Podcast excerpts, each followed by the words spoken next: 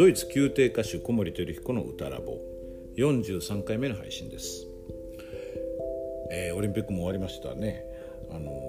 ー、まあやっぱり僕らもアスリート彼らもアスリートってことで彼らの動き心の動きとか覚悟とかを見てると身が引き締まる思いをしましたけれども、えー、僕らの方はですねあの、まあ、僕はルールの稽古も進んでいるんですけれども今日明日は東京音大の夏季受験講習会で新しい顔ぶれというか初めて出会う声とですねこのレッスンという形を通してこう開講するっていうのかな、とっても僕にとっては楽しみな時間でそのやっぱり一人一人声って本当に違うしそのレッスンの時間を通じてちょっとずつこうね臆病なんですよね。やっぱり隠れちゃうもんなんだけどそれが勇気を出してこう顔を見せてくれるとすごい嬉しい気持ちになりますよね。それってやっぱりレッスンっていう中でこう1対1でもそうだけど多分自分の声との出会いも結構そういうとこがあって自分の声を発見できるとやっぱそれはすごい喜びがあると思うんですよね。まあ、そういう意味でもこの声楽文化資料室っていうのはそういうことのお手伝いができたらなと思ってやってるんですけれども、えー、と今日はですねあのドイツ語はリエゾンするのかどうかというお話です。これあの僕ところで話すんですけどね。以前にあの NHK のドイツ語の講座のテキストブックに、えー、ちょっとエッセイを連載した時があってそこでも書いたんですけど、まあ、その時聞いたエピソードとしてとして面白かったのはやっぱりその講座の担当の方からねやっぱりそのドイツ語の講師の方ドイツ人の方がリエゾンしないっておっしゃるんだけどよく聞くとしてるんですよねなんて話をその方もしていて、まあ、こういう謎っていろいろありますよね。だからドイツ語話者だからやってしまうそういう矛盾みたいのがあって僕らも日本語でやってるんじゃないかなと思うんだけれどもそういう観察をして分析することでより解像度を上げるってことは結構大事かなと思います。ということで今日はドイツ語はリエゾンするのかです。どうぞお聞きください。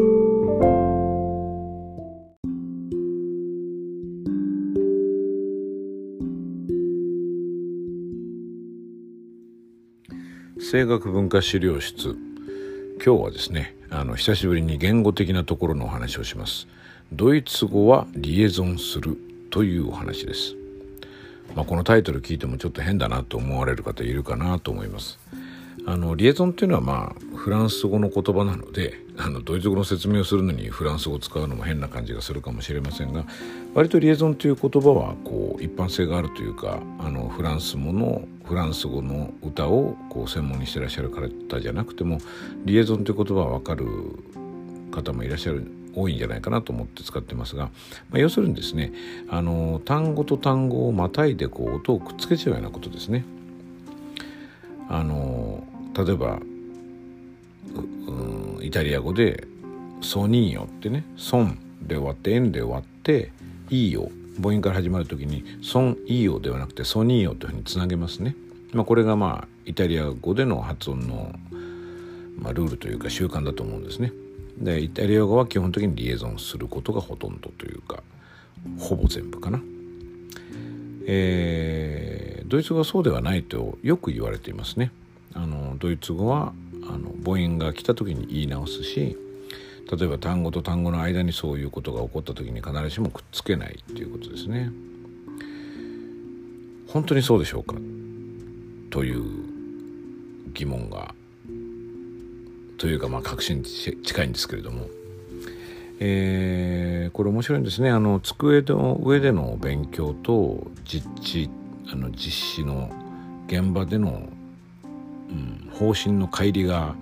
まあ、分かりやすく大きい案件だと思うんですよね。だからまあ例として非常に重要な部分もあってこのドイツ語をリエゾンした方がいいよっていう僕からのこの、まあ、提案なんですけれどもあのそのの内容的なねドイツ語はリエゾンした方がいいよというそのそのこと自体もあるんですけれどもそういうこういうふうに言われてるからきっとそうだよとこうくくってしまってですねあの実際にやるかやらないかの判断をする時にそういうなんとなくこう言われてるルールだけど本当にやってしまっていいのかと要するに例外はないのかということに対して考えるきっかけにもなるんじゃないかと思います。えー、っとこれ僕あのしょっちゅう口にすることであの要するにドイツ語はリエゾンしないって思い込んでらっしゃる方がすごく多いです。で実際にその例えばドイツ人の方に「ドイツ語はリエゾンしますか?」って聞くと「しません」とこうきっぱりと答える方がまあ多いんですよね。でもその方に実際にドイツ語を話していただくとリエゾンしているということが非常に頻繁に起こっています。これがまあ意識無意識あの言語を使う時の無意識無意識性のことでもあるんですけれどもこれなかなか難しい問題で僕らもですね日本語のことそんなに客観的に見られているかというと全然見られてないんですよね。僕らあの外国人の方に日本語を教えようと思った時にあ日本語ってこんなに複雑な文法構造になってるのかってこと初めて気が付くなんてことがあります。あのよくこれは僕だけではなくていろんな人から聞く話ですね。だからまあ僕らにとっては母国語あのナチュラルなものだからこそ無意識で使ってしまう。でドイツ人の方にとっては無意識に言うものだからリエゾンしているけれどもリエゾンしていないっていうなんか意識を持たれるんですよね。っていうのはやっぱり母音から始まる単語で大事なところはリエゾンせずにグロティスっていうまあこれ専門用語ですね。言い方をしたりしますけどもグロテスというのはあのあの正門のことですけどね。正門閉鎖と言いますことあのドイツ語のグロテスのことも日本語のに置き換えると要するに正門を閉じて「えー、ダスピン・イヒ」っていう言葉があるとすると「ダスンっていうのは B 動詞にあたるザインの変化形ですね。で N で終わるものですからあのその後が「イヒ」「イ」で始まるとさっきのイタリア語の「ソニーヨ」と同じ意味ですけどねたまたま同じようなことが起こるわけです。ダスピン・イヒと切るのがドイツ語であるとリエゾンしないのがドイツ語であるとお考えになっている方が多いんだけども実際にはダスピン・イヒというふうにつなげてしまうことが非常に多いんですね。イタリア語でソニーヨっていうことをおかしいって思う人はまあほぼいないと思うんですね。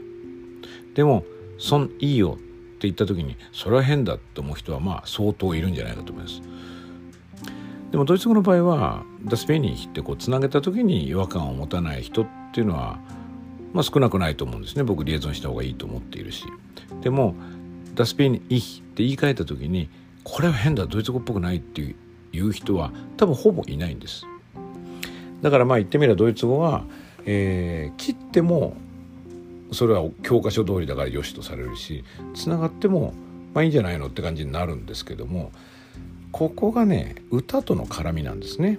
我々声楽家としてそのドイツ語を扱う時に、えー、よく話に出てる楽器の保持とかあるいは息の流れのこの均一性とかいうことを考えるとそうと切ってしまうと著しくその声楽という楽器を邪魔する存在になってしまうんですその切ることですとかその言葉の使いがね。ですので、えーと、続けてしまった方が「ベニヒ」っていうふうにやった方がフレーズはこう生きるレガートになりやすく声も充実するということなんです。それでやっぱりこれリエゾンしたらおかしいよっていうとこがやっぱりあるのでね例えばダスペニーっていうそれは私だっていう時にそれは他の人じゃなくて私なんですって私を強調したかったらダスペニーっていうふうにやっぱ切らないとできないけどこれも表現の部分なので表現考えないでこう言語のルールだけを言ってる時のこう何て言うんでしょうね一般性のある話ではないんですよね。なのでえー、切ることによってはそういうふうにこう意味合いが出てきてしまうこともあります。ちょっとなんかディテールに言っちゃいましたが、えー、まあ全体的にですね教える場面でドイツ語がリエゾンするかしないかっていうことをこう言葉でねそれしますかしませんかっていう話が出た時にリエゾンしますっていうことをが言われるケースって多分かなり少ないんです。ドイツ語はリエゾンしませんと言っておくと無難なこともあってですねでも現場であるいはま歌というあの旋律を歌うということの実施の上で考えるとかなりリエゾンされてるはずです。これはぜひですね美しいドイツ語を歌う、うん、歌手のまあやっぱりね母国語としてドイツ語を歌われてる方の聞くのが参考になるとは思いますもちろん母国語じゃなくても美しいドイツ語を歌われる方いらっしゃいますけれどもそれを聞いてみてリエゾンしてるところをどんどん発見してみていただきたいと思います。あの僕がその初めてドイツ人の、えー、歌手のレッスンを受けた、えーと、ドイツ人のその声楽教師のレッスンを受けたのはハンス・オッタ先生だったんですね。まあ、教師というかもう大歌手ですけどねもう宮廷歌手だしそのバイロイトの常連でいまだにその、えー、歴代最高のヴォータンは誰だって言ったら僕は堀田先生じゃないかなと思うんですけどもその堀田先生のあのドイツリードのマスタークラスに僕は参加することができてレッスンを受けることができました、まあ、他の方のも聴講しましたけれども。で先生が繰り返しおっしゃってたのが全部リエゾンしなさいと。そういうことでした。えーと、ハンソッター先生っていうのは大歌手ですから録音がたくさんあります。多分 YouTube とかでもあると思いますけど是非一度聞いてみてください。ほとんどリエゾンしてらっしゃいます。とはいえやっぱり重要な言葉だとか強調したいところの前はきっちりグロティスあの声紋偏差を行ってますけれどもリエゾン率が相当高いですね。でもそれで言葉の明晰性が全く損なわれていないというか割とこう太め深め低めの声ですから言葉がこうよりはっきり聞こえる声部ではないかもしれないんだけども恐るべき言葉の明晰性ですね全部聞き取れるなと僕なんか思って聞いてますけれどもその先生堀田先生のやり方がですね、えー、リエゾンと一緒にその言葉の明晰性を追いかけてるっていうことからもリエゾンするってことはドイツ語性とかあるいはドイツ語の明晰性をあの損なうものではないということだと思っています。あとまあ僕はあの、まあ、実際レッスンも受けましたけどその演奏を通じて非常に影響を受けたのがまあね巨人ですね。ドイツリート界の巨人と言ってもいいと思いますけどもまあリート界だけじゃないかな。ドイツ声楽界ですかね。ディートリヒ・フィッシャー・ディースカウという方ですがあのディースカウ先生も録音を聞いてもですねかなりリエゾンしてますね。あのー、この方は本当に今まで存在した歌手の中で、うん、この人ほど言語というものを意識的に演奏に利用した人っていないんじゃないかなといまだにですねもう亡くなられて随分経ちましたけどもいないんじゃないかなと思ってます。その彼がこうやってることとして僕はすごく参考になる部分がやっぱり適宜リエゾンしている堀田先生ほどではないかもしれないけどもかなりやってますね。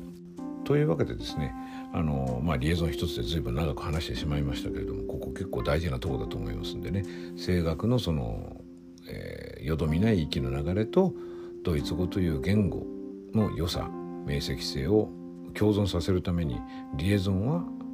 ありということを僕は非常にこう 声高らかに申し上げたいと思います。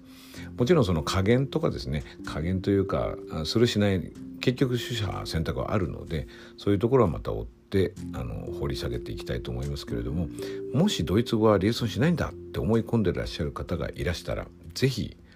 すると